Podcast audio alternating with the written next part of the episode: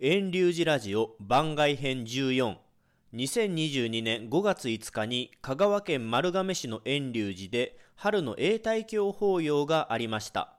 その時の本山布教師の法話音声をこれから流します。布教師は香川県高松市の正明寺柴田康生氏です。当小座はマスクの着用消毒換気の徹底3密を避けて行いました。今回は布教師の法話音声を編集せずにそのまま配信しています。何万打打つ何万打打つ何万打打つ合唱いたします。先に生まれん者は後を導き後に生まれん者は先を飛ぶらい連続無分にして願わくば駆使せざらしめんと欲す。無辺の生じ会を尽くさんがためなりけりとうんの。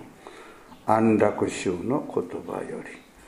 ナマンダウナマンダウナマンダウナマンダ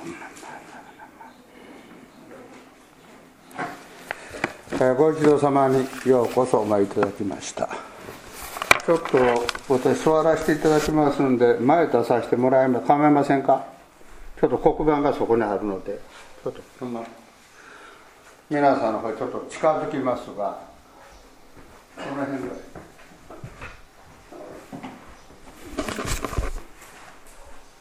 はいすみません。ちょっと座って。この距離構いませんか？もうソーシャルディスタンス。こんな近づいてなんか近づいてて「よったいかよったいか」この頃あんまり言わないんですが。えー、久しぶりに寄せていただきました高松から参りました柴田でございます。何年か前にはお邪魔させていただいたんですが、えー、2年ぐらい前にもお声がかりいただいたんですがご承知の通りコロナ禍の中で、えー、打ち勤めという形でもうこの頃どこのお寺も打ち勤め。さあ行事はあるけどもどうしようかと非常に迷うところです。おそらく今回も優勝さん並びに諸々の方々が悩んだ中でこうして開催されてなかったかと思います。できてよかったなと思います。皆さんも心配しながらお参りいただいたことですがどうぞこれから一席でございます。大方1時間ほどお話をさせてもらいますのでゆっくりと聞いていただいたらと思いますよろしくお願いします1時間やったら私も高松市のもう一番田舎の方ですがここまで来るの大方1時間。で今日は混んでました。なぜ混むのかで分かりますね。ちょうど休みの最終ゴールデンウィーク。今日5月5日子供の日。非常に車の数が多かってまあそれでよかった。もうそれだったら飛ばさずにゆっくりと来られるということです。当然ゆっくり走りよったらちょうどミラー見よった後ろに白バイが来とる。ああ来たな。飛ばしたら4人ぐらい走る。向こうはおそらく目光らしてこの車スッと行くんちゃうかなと思っとったと思うんです私は絶対行かんぞと、今までいろんな経験も体験してますから。だそのうちに白ががくるっと回転して向こうに行ってしまったんです。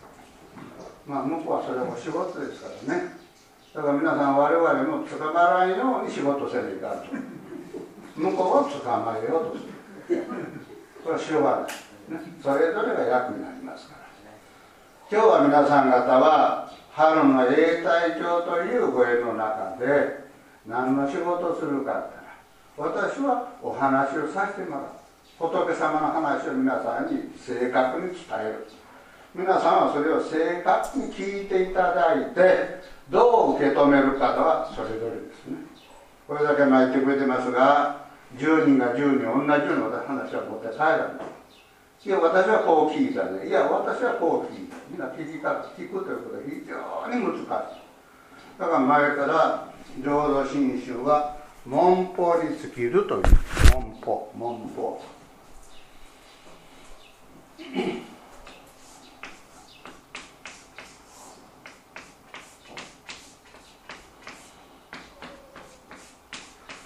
文法と法を聞くと。いう法を聞く。法というのは仏さんの教えですね教えを聞く。このことが寛容なんや。別段変わった荒行も修行もございませんね。水の行とか滝に打たれるとか。ね。それこそ88箇所参りすることも浄土真宗の方はないと思います。思いますがうちの門徒さんの中にもこの間参ったんぜと大きな声で言うともう小さな声で言うたよのに参ったあんたとこのご承知何？って言えるんです。それはうち浄土真宗が一行やがそれなら参る必要はないですがというだって一つの何というかもう一歩ピラ化してるんですね。外国人も来る若い人もする男女問わずねずっとあちこち回ったら信用してくれる。そして中には歩きながら行く歩き変でもございますね。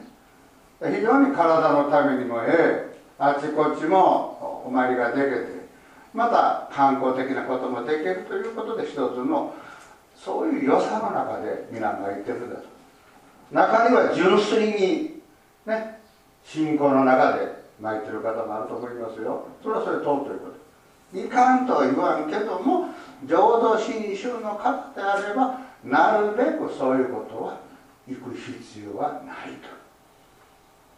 これが大事今日は永代教春ですが春の永代教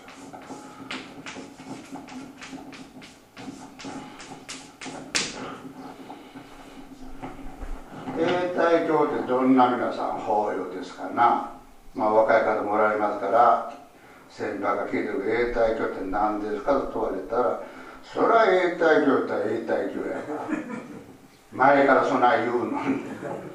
他に保温庫ってある。でしょ冬寒なから保温庫で夏は知りません。この手のお寺は夏何かなさってるかどうか知りませんが夏だったらお盆法要したりうちらの方で言うたら夏の前だから夏参りというのがあるんですそれから今度は秋に秋の永代長春があって秋があって2回永代ですで保温庫が冬になる。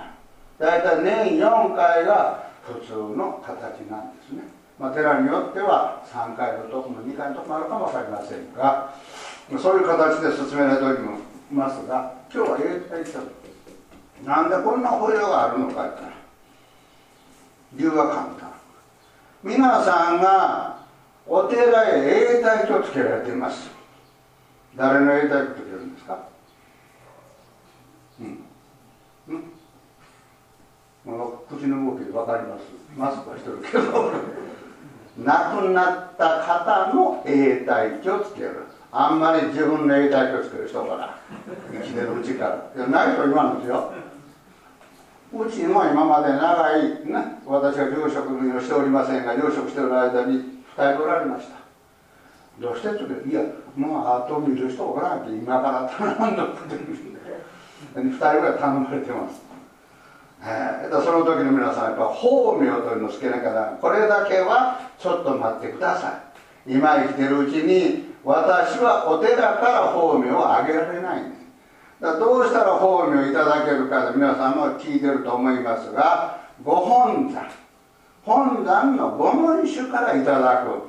どうしたらいただけるんですか？言うたらこういうお寺お寺へ来られる時があった。また生産で言うたら軍芸別になりますね。あの軍芸さんへ毎年一回来られますご門種その時にお頼みしていわゆるお上そり。桔梗式と受けて法名をいただく。そういうことができますよという話を。高松は高松交渉寺別院というの。は高松の別院生産は軍芸の別院。そういう別院があっちこっちにあるわけですね。だ亡くなった方亡くなった方が永代経お経をあげる。さあここからは問題なんです。先祖供養いう言葉を言いませんか？先祖供養するお経をあげるのは死んだ人の供養しよるんやと言いませんか？いや皆さんどう捉えるか分かりませんが一般的にそうですね。なんで永代教つけるんやってそれは亡くなった人がおるその人の永代教でお寺でお勤めしてもうて供養につながるんや。間違いじゃございません。ただ一つ言えることはここから大事ですよ。お経というものはどなたの説法ですか？お経は？誰がいろんなお経あるけど。今から2500600年前に生まれたインドの方やかついこの間4月8日が誕生日やったはいどなたですあそう大阪のこと自信持って言ってください大丈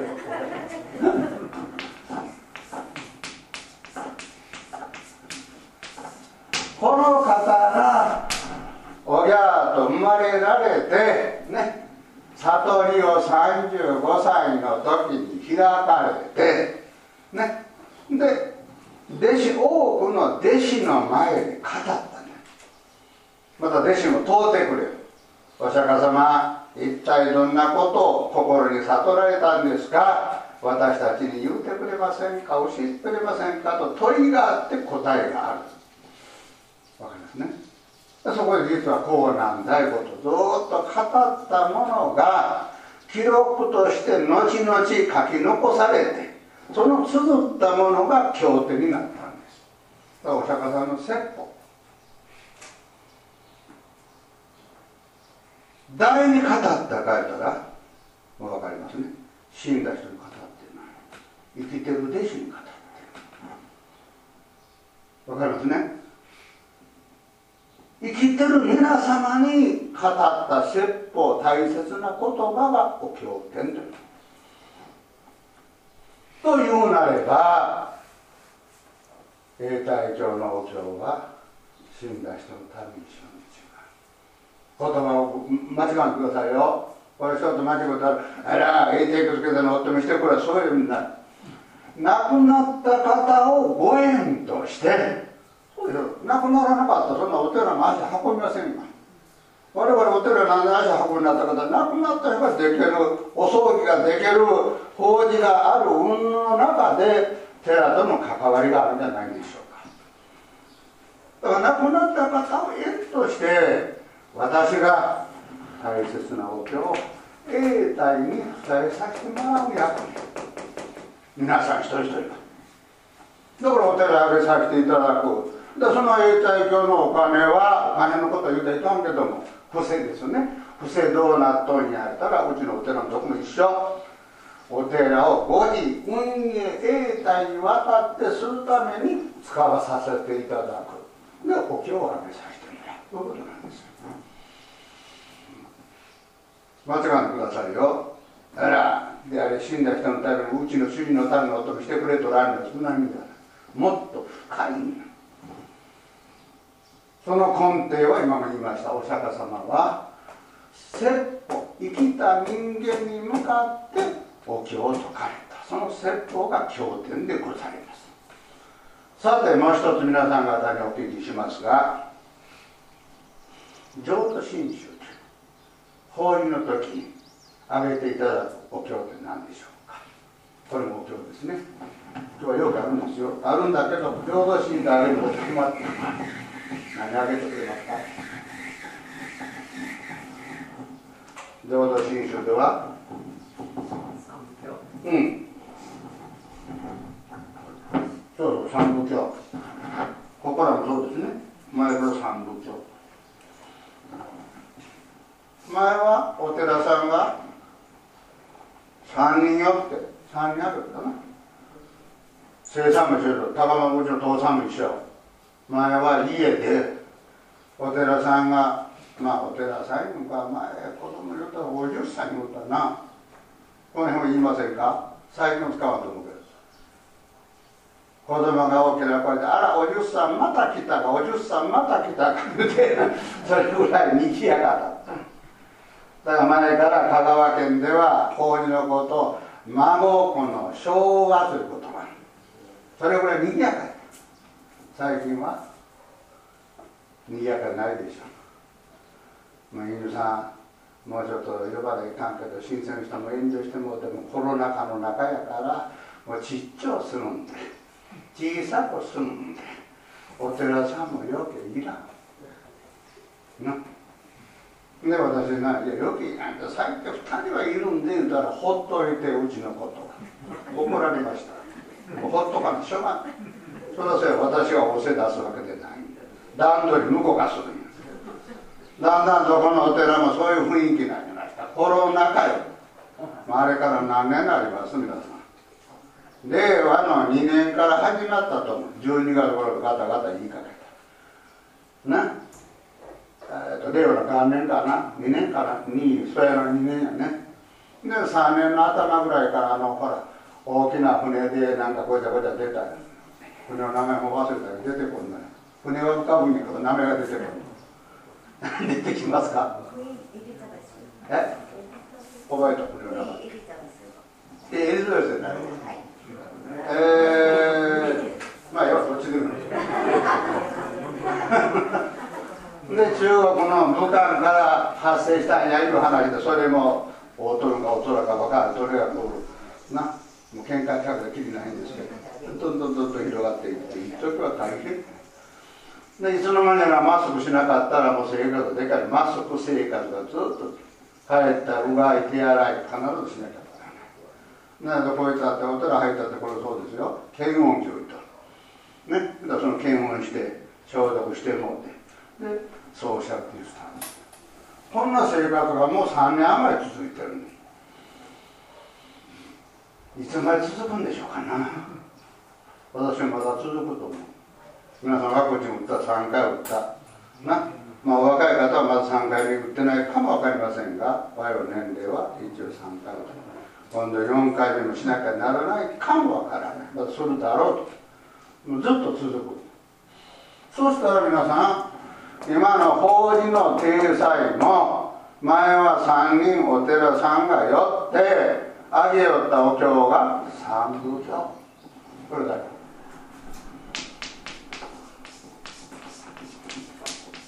これぜひ覚えて帰ってください皆さん。他のことは忘れて構わないこの名前だけは一つ。三部経は三部経でも浄土三部経なんです。三部経って三つの経これとこれとこれ収支によってみんな違います。浄土真宗の場合の浄土三部経って何でしょうか一つ目。もう名前だけ覚えておいてください仏説。無料儒教。これが一つ目。で休憩期間読んで休憩させていただいて2巻目が仏説漢無量漢という漢ね見るとき無料儒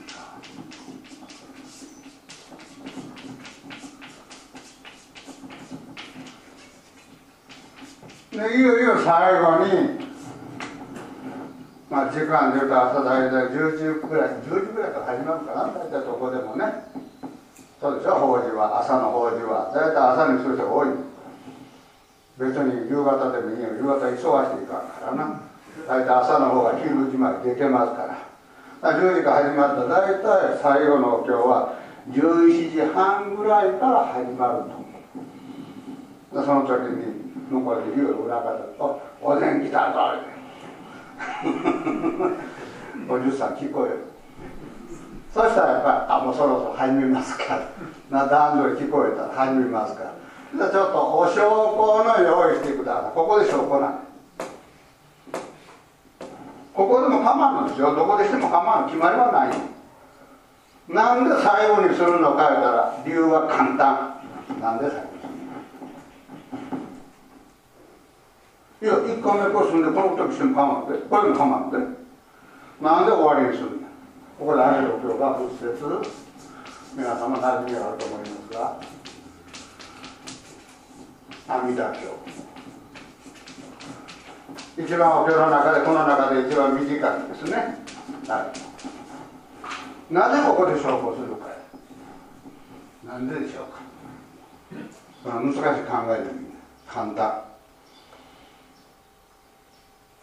法事は案内したけれども中にはひょっと遅れてくることもある。ここで終わったら済んでしまう。これなら間違いない皆さん11時半になって来ますか？10時の案内が何ぼ遅いだって11時半ならまた人らになってちょっと法事終わってしまう。だから終わらんうちに最後の席にしたらみんなが揃うとる。だから最後の席に住むんやということの順序だと思います。ご納得いただけますね。えそれだけですよ。そしたらまだついで話で出るんでさて遠慮さんろうそくは何つこったらええんやいう話で出てくる。ろうそくの色気になる。ろうそくの色はそんな気にせんでもええ。もう大体前からろうそくの色は決まって本山行ったら分かります。必ず赤と朱色ということ皆さん方のうちでは一般家庭ではしょっちゅう朱色は大変だからせめて法事なりとも使いましょう。ということ。それだと言うならば白は赤の代用なんです赤しかないけどもしょっちゅう使えんからせめて法事の時なりとも赤いろうそくを使いましょう。何回使うんですから3回なら3回ともいうことは6本いるということ。さあ6本買うって今の時代で明日からご飯食べられる人おりますか？今前はなかったなかなか。手に入らなかった。私も先輩が聞いてる話お寺から持っていった時代もあったんです。なかなか収量が入りませんからね。今なら皆さんどこ行ったって大抵置いてますから。できたらご法事もそれはねまあ四十九日住んだ以後四十九日まではちょっと使いづらいんですね。気持ち的に赤という色がね。そこでも構わない本山交渉寺私たちのお寺ここのお寺も一緒私も一緒。本山の交渉寺ではどういうとるかやったら赤色は四十九日住んだら使ってもよろしいですよと書いてあるね。西本願さん行ったら西本願西本願さん行ったらな。いやまだ四十九日は使いませんよ。一周期住まないかんよ。七回ぐらいだからいかんよとかそういろいろあるんです。だからあんまり気にせんように。できたら赤で下げた方が私はいいように思います。ね。今度こういがあるんだと頭置いてるなあのそういうこと置いとけたってよう忘れる。ちょこちょこ忘れる。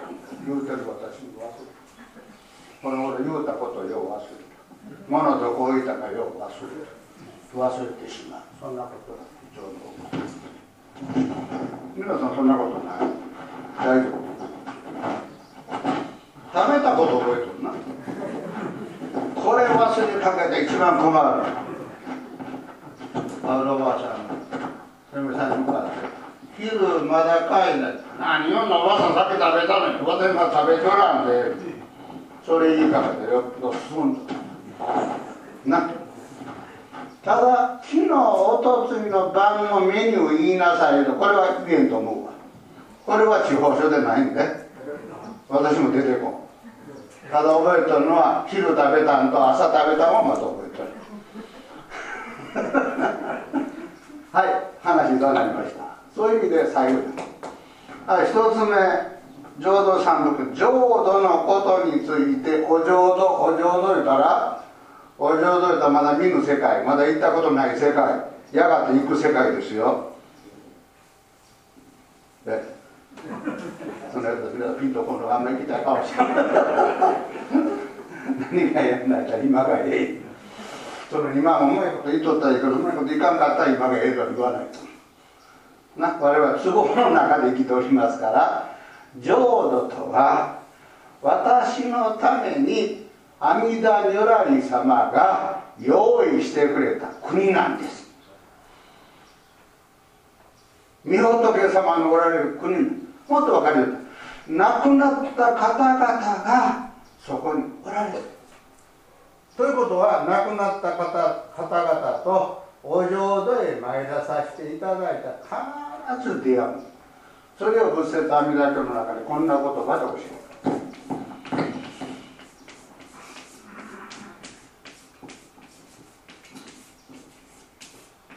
いい言葉ですね。ちょっと読んでくれますか？はい。共に会う一つのところ。お祈りしたら増え一緒。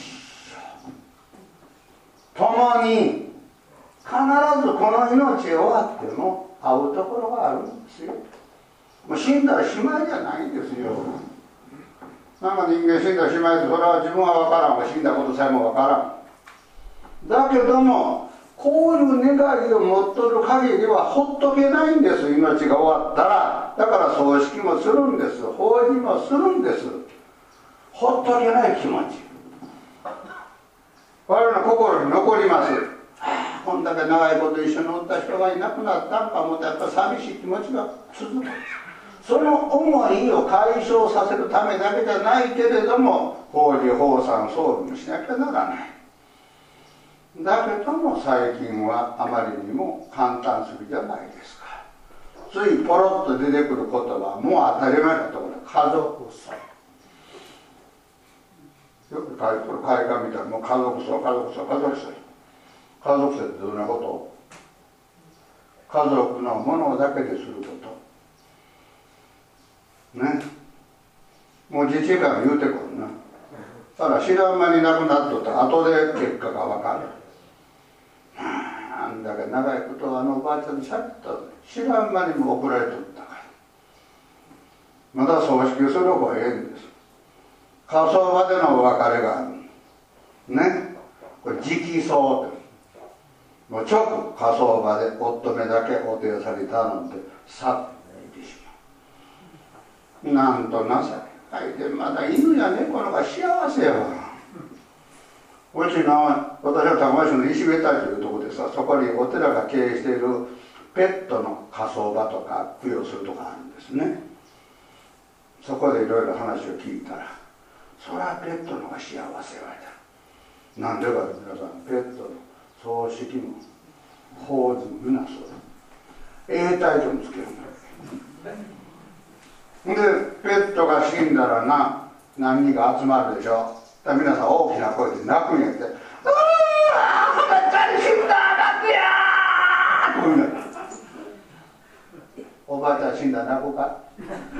泣くどころかしょうがないがもう年やけんこんな私情けないことないと思う皆さん。ちょっと思いませんか？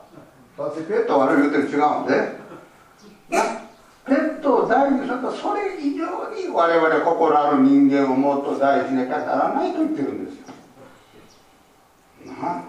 でそんな話してその方に「なんでそんな大切なそれじゃそんなだってうちの主人よりペットのよう言うこと聞くけんない聞くとか聞かん話さあそういうことが、まあ、お浄土というものはその犬は猫もやがていくんだろうと思います。ただ一番近いところにおるのは人間なんです。皆さん人間に今生まれてます。知らん間におかげさまでたまたま人間に生まれたんですが生まれたということは必ず仏様の教えに会えばここへ生まれられますよ。浄土のことを親鸞聖人という方はこうおっしゃってます。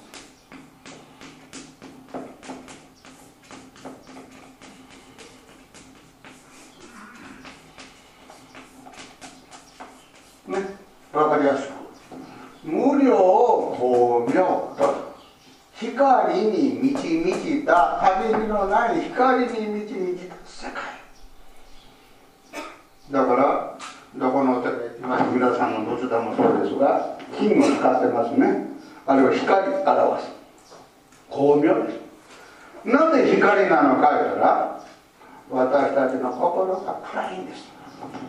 自分で分かっとらんで。自分で分かっとらんけどもほんまは暗いんです。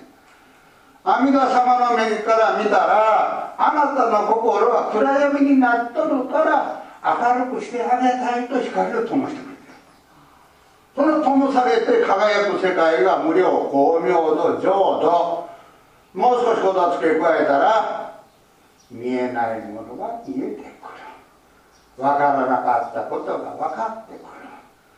人のご恩がより感じられる今生かされてる喜びがより深く感じられる当たり前はどこにもない感謝感謝であったということです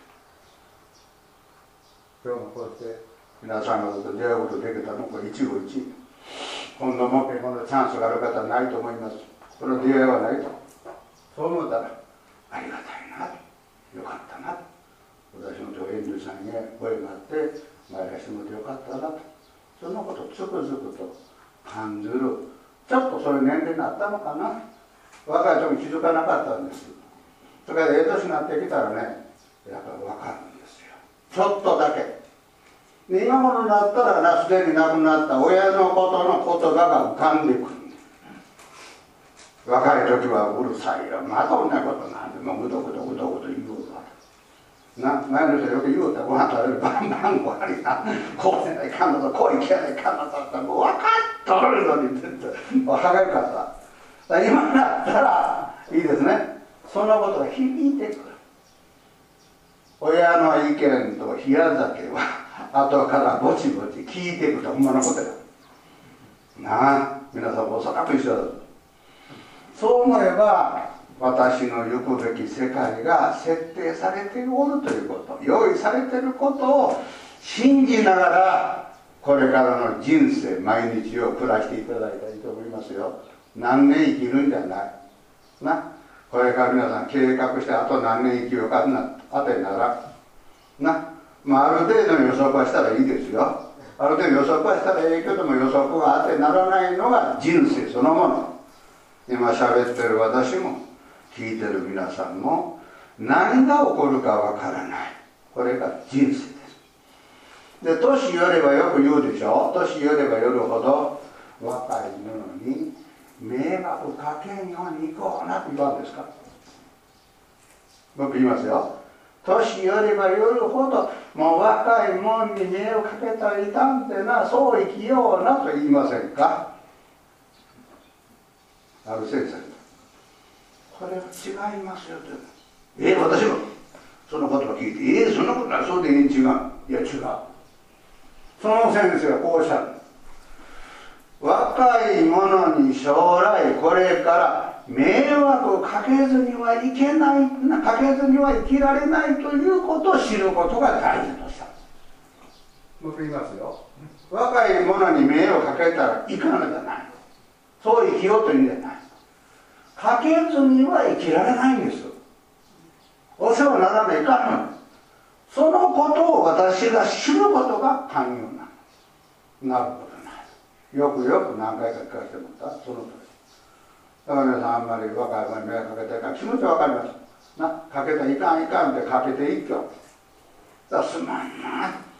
迷惑かけるな。ある一つの話ですがおばあちゃん。遠慮なしに言うおばあちゃんかも分かる家の嫁さんにな明日あんた暇の愛と明日今日も明日の話で明日愛とおばあさんの段ですよ病院連れてもらうな？だからそのお嫁さんも仕事もちょっとやけんな。愛とだって私愛とらんのでそのだってあんた時間作ってくれてええのにってちょっと争いことなったあれ皆さんな物の言い方難しいてあんた明日愛とるといかん。な。もし病院でも行きたかったら明日の何時頃に私はこれこれで行きたいと思うんで都合をつけられるかという言葉大事。一言間違ったら大ごとなるいや昨日私も失敗したんです。で女房に叱られた。なこの間人の前でお話しする失敗だらけでございましてな。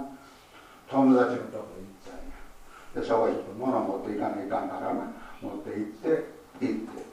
で奥さんと子供だけおって旦那は旦那が友達なんですが奥さんも知ってますがで帰り際に娘が来たらもう娘がちょうどうちの長女と次女の間やからもう40ちょこちょこやと思うわ。な。その娘さん結婚してんね仕事は一挙にでちっちゃい時は知っとるけど何気なくポロッと言うたらどない歌と思う？仕事頑張るようになそれもええけど結婚もせないかんのだと言うたんが一言。余計な一言多いと言うわ。はあしまった後で車の中で料理敷かれた。あんたそれ余計な一言。する線は相手の問題あんたが言う必要ないん。や私よそではかとかないけど家ではお説教くる。ほんまやな。何気ない一言が失敗する。だから一言言う前に吐き出す前に気をつけてもの言わないと。みんなそんなことない。失敗せんそれも正直に、まあ、昨日はだからこの頭をこう入れといてけどまた引いたら忘れるな。さてすみません。この3つのお経の中でいいですか？次大事なこと言います。3つどれも大事なんだけども親鸞上人が目つけられたお経はどれだと思いますか？仏説無料住教か仏説漢無料住教か仏説阿弥陀教か。親鸞さんことのほかにこれが真実の教と言われた。一つあるどれでしょうかな。3つのうちの1つ選択決まる。1か2か3か。ちょっと問います。はい1と思う人。はい2と思う人。3と思う人。はい3が一番分かったな。手の合わない人もおったけど。はい。なんで3にするかいう理由はおそらく私想像ですよ。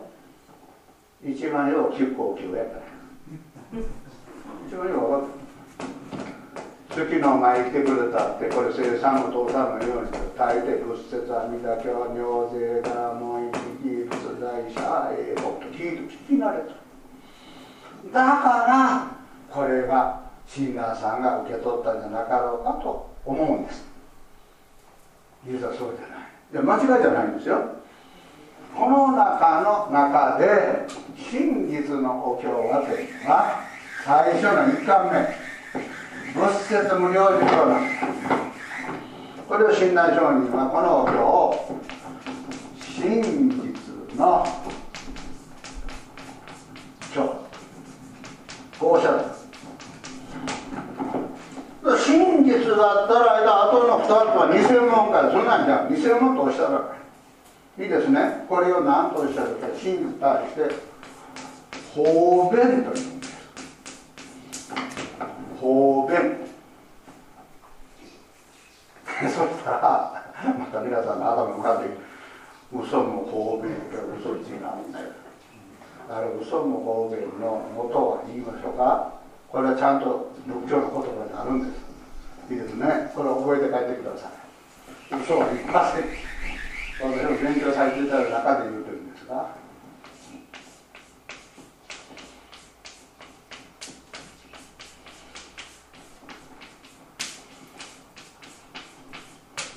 はいご遠慮く。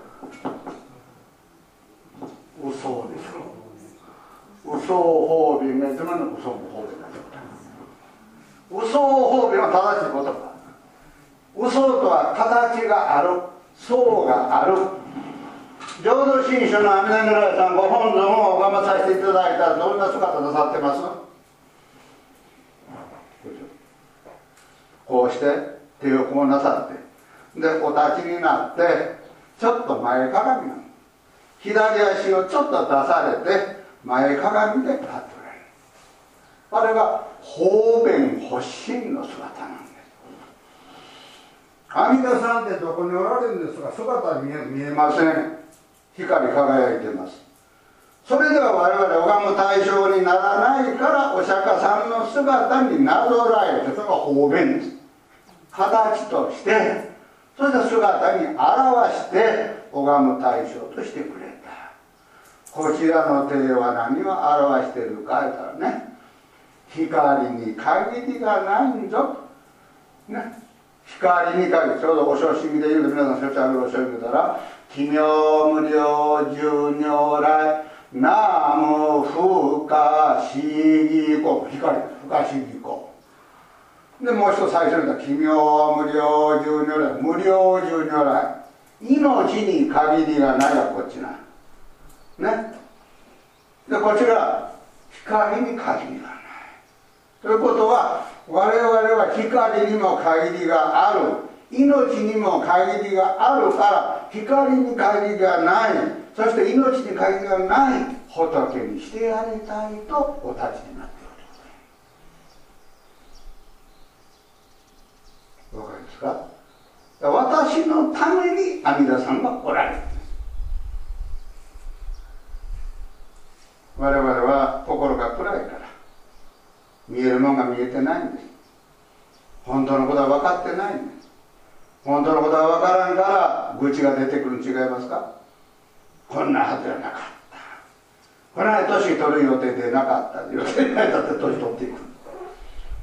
この間私あの足もろいつもりでなくこの間ももう1週間ぐらいになるかな。私のつまらなことちょっと行事があるから本土の縁を吹こうのでな若い住職に頼まれて吹いといてよと多かったとでこっちにバケツ持ってでこっちにボードを持ってバケツにつりた。いでこの足引っ掛けたらガーンと顔面にった。なんでひっくり返った？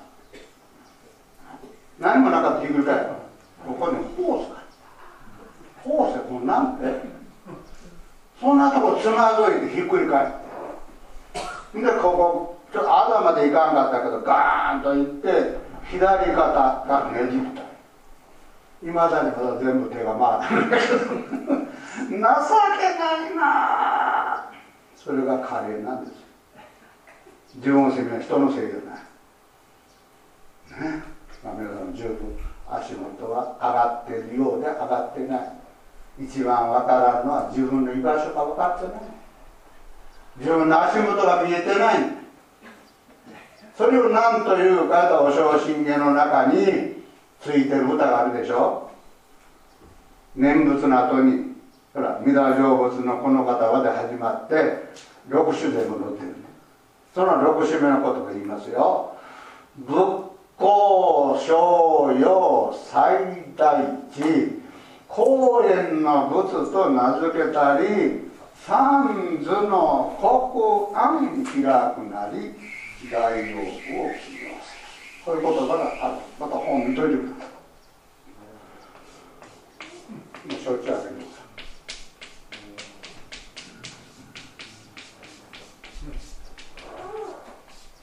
闇暗闇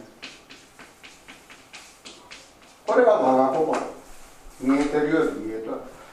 あんた言われた私一番しっかりしてる。自分のこと自分で分かったわ。言うでしょあれが一番あってならでほんまにそれぐらい人間は自己中心があるんでしょうな。自分は大事よ。人は死んでも俺は死なんもう死んでいかない困る。な。これ終わりがあるんで幸せなんですよ。終わりのない人生は拷問ですよ。ただある程度は生きたいですよね。まず。まあ男性ならば80ちょっとぐらいは生きたい。そういう方もいるかも分かります女性ならば今大方も90近い年齢まで平均値がある。私も今今のところ私も参与しとるのは私の勝手な参与、まあ、80ちょっと行きたいな。で車あの息子の言うとにな、まあ、80ぐらいまでは免許返納せえと言わんといてくれよと。お父さん甘えて思ってなんか見ようと後ろついとったらフラフラしとるでそんなことない。ちゃんとしとるか。と自分で思うと周りから見たらやっぱり危ないでしょそれが三途の高校はな。暗闇なこの三ということはどういうことですかと言われたら簡単に言ったら三途の川聞いたことあるでしょ？三途の川あれは渡るんですか？渡る。皆さん渡るしてる よく言うんですよ。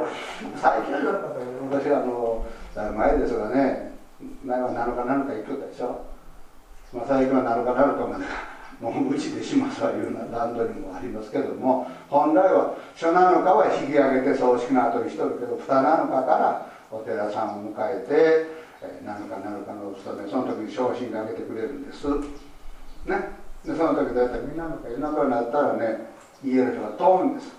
うちのおばあちゃん亡くなったけどもうそろそろ渡ったかいなと聞くんです。で私は問いかけてどこ渡るんです。知っとるけども言うた。いやどこ渡るだって言うさんやっぱりこれ渡らないかん。違う。これ渡ったらええとこ行くん。違う。そこから話ができる。これ渡っちゃええとこ行くのが落ち込ん地獄行くんですよ。北湾とか行くここ間違わんでくださいよ。三の川渡る必要ない教えが浄土真宗念仏の道なんですよ。わざわざ親鸞さんが仏教商用最大一仏様の光はねもろもろの仏様の中で最大ですよ。公園の仏と名付けた王様と名付けなんでか言ったら三途の国湾に開くなりということは三途へ落ち込んでいかなきゃ三途の川へ渡るような心しか持っとらん私までを光届けて必ず救うてやるとのお声なんです。それは何万打仏なんですよ。よろしゅうございますか？あんたさんが親が我が子を思うがごとく声かけてくれてる。頼むから俺の声聞いてくれ。お前はほっときゃせんから救うから。それは何万だ？だから私の返事はどうしたらいいかって返事は簡単。ありがとう。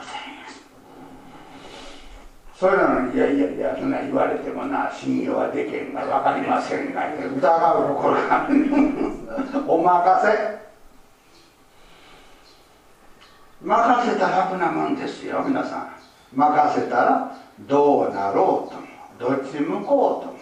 阿弥陀様の船に乗ったらね皆さん船に乗ったら必ずこの船は浄土行きの船なんです。まあこの間ちょっと船言ったら大きな出来事ありましたかな。私もあのだいぶ前にあれ乗ったんですよ。今思い出したもうだいぶ何十年前な知床行ってあの船ななんか珍しい滝があってなんでちょっとこう荒波が景色こないな撮るからな。たまたまどうなったか知らんけど皆さん26名の方が犠牲になられましてね。まあ後でいろいろなことが出てきたらまあ不十分酔いが不十分であったらそれで済む話じゃないんですけどちょっと小さな船でしたね。この船阿弥陀さんの船は皆さん絶対沈みませんから。ただ乗るか乗らないか皆さんの問題。まあ乗らない人はもうしょうがない。ね。しかし南無阿弥陀仏。南無阿弥陀仏とお念仏申し上げておればいつの間には乗せられていくんです。そこしか道がないんです。阿弥陀さんの船に乗ったらどうなるか言ったらご先祖に対する思い周りの人に対する思い優しさ思いやりがどんどん深くなっていく。そういう生き方が浄土の世界なんです。死ぬ死なんの話じゃないんです。生きておりながら今ここにおりながら浄土の世界のありがたさが感じられる。そういう身にさせてもらうことがお念仏の世界でございます。だから念仏申さなかったら何も生まれません。ね、強制はしませんよ。だけど何万打仏何万打仏何万打仏と申し上げておったらいろんな愚痴もある。いろんな思いもある。けど全部それが払いのけられていくような思いが出てくるんじゃないんでしょうか。来年ご本山では大きな声がございます。聞いてだと思います。ね。何があるか言ったら親鸞上人様のご誕生850年。浄土真宗開かれて800年。そこへ司法様って次の門主になれる方の司法就任式ということで。3日間。4月の181020令和5年です。ね。そういう大きな法要の中で務まっていくんですがその時に私たちはやっぱりねお参りさせていただいてちょっとでも心を改めさせてもらう。言うなれば文法させていただいていただいたまま南無阿弥陀仏とお念仏申す私に生まれ変わらさせていただいたら人生観が問題は人生観ですよ。年関係ない。8090になっても幸せや人もあるし何も89になってもまだ愚痴言うてまあこんなはずじゃなかった。面白ないわ。うちのことがどうのこうの。あこの姉さんがどうのこうの。ほっといたらいいそうなったら幸せいつまもない私は私なりに相手に比べたら物はないかもわからん。足らんかもわからん。が心が豊かになっておったらこれが本当に幸せじゃないですか？その豊かな心をいただく教えが浄土真宗の教えに合う。この仏説無量寿経というお経に合う。これ真実の経。このお経を詳しく詳しく味わって広げてくれた方が親鸞聖人それが言葉となったのがこれですね。昇進家なんです。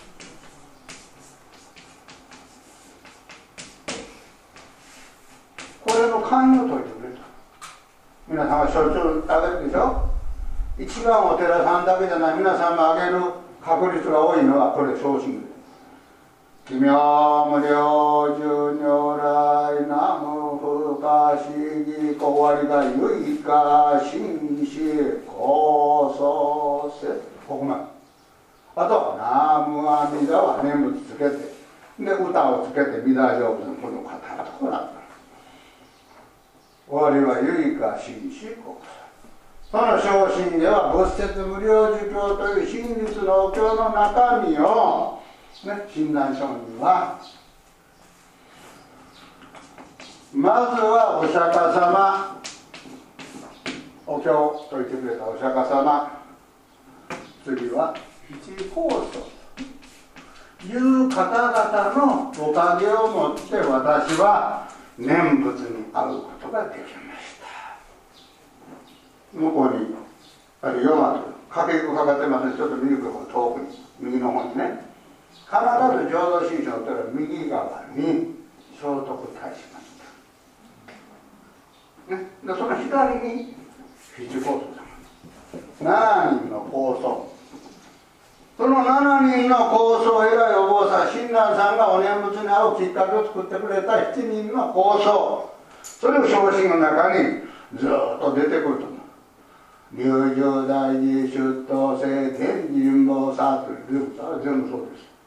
インド中国日本に渡って三国に渡ってで一番生きながらに出会った人がな本師元空洋仏教で法然様。この方が生きながらに出会った人ですね。そのおかげさまで私はお釈迦様をはじめ七高祖さんまた聖徳太子様のおかげで念仏というものに出会うことができましたと喜んでいるわけですね。だから待ってるんですよ。無意味に待ってない。どこのお寺に行っても右側に聖徳太子さんの小さいと178歳ぐらいの時のあれかな。で左に7人の高僧な。え。龍獣天神どんどん道釈禅道原神玄空。そういう方々のおかげをもって私はご念仏に会いましたということ聖徳太子さんも最近いませんね。お札に。今どなたですか？一万円札は？あんまり時期長いんだな。ちょっと札大きいけどな。誰だったかな？ちょっと持ってくれ持って忘れた。見るだけ見るだけ。誰だったかな？あ、雪つや。福沢の雪つや。それから五千円札が樋口一葉さん。な。で、千円札が野口秀夫さんやな。あと2年したら変わりますよ。聞いてますね。変わるのか変わるのか、貨幣の価値は変わる。1万円1万円。一時聖徳太子さんが現れたでしょ。今持っておられておりますか？でれば持っておいてくださいね。そして価値出るかもから。ただ電話でなって感じも私も10枚ぐらい持っとあれなでかいとね聖徳太子さんの時代が反映されておったんですなぜなら聖徳太子さんは日本のお釈迦さんと言われるんです。親鸞様あがめてる。それこそ1961年昭和の33年ぐらいからもう使わなくなってしもた。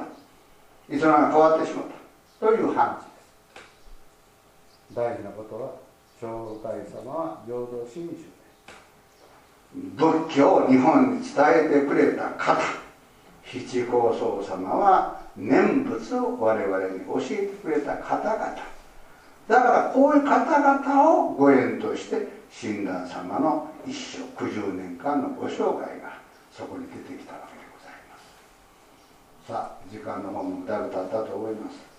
皆さんもお疲れでございましょう。今日話させてもらったことは忘れてもらっても構いません。ただ忘れてはならないのはお念仏です。皆さんがたとえ忘れても阿弥陀様は皆さんのことを忘れてませんからな。子供は親のことを忘れようとあって親はこのことを忘れんの。その子がねいろいろおっても中に一人や二人出来の悪いもがおるかもわからん。それは分かりません。みんながみんな優等生ないその出来の悪いものほど親の情は注がれませんか？ほっとけない。この間ことはお部屋にいますが出来の悪いものが今我々ここに集まってる。ね？でアメリカさん心配されて「頼むキャンサンズの川行くなよ。頼むから浄土の船に乗ってくれよ」と。声かけてくれてるんじゃなかろうかな。そう思ったらなんかね生きてることがありがたいな生かされたことがありがたいな。あよかった。今日出会えてよかったな。これからまたコロナ禍がどうなるか分かりませんが。どうぞ一人一人お気をつけてね、えー、あまり心配せんともいけませんが、えー、社会のルールを守りながらそれぞれが地域のルールを守りながら生きていただくことが本当の長生きそして人と人と出てた距離を置きながらでもやっぱり喋ること大事。ね。オンラインとかいろいろありますがね。やっぱり時間に応じてこうして物を言えることが一番私はすごいことかなありがたいことかなとつくづくと思うわけでございます、えー、長々とお話しいたしましたがどうぞ。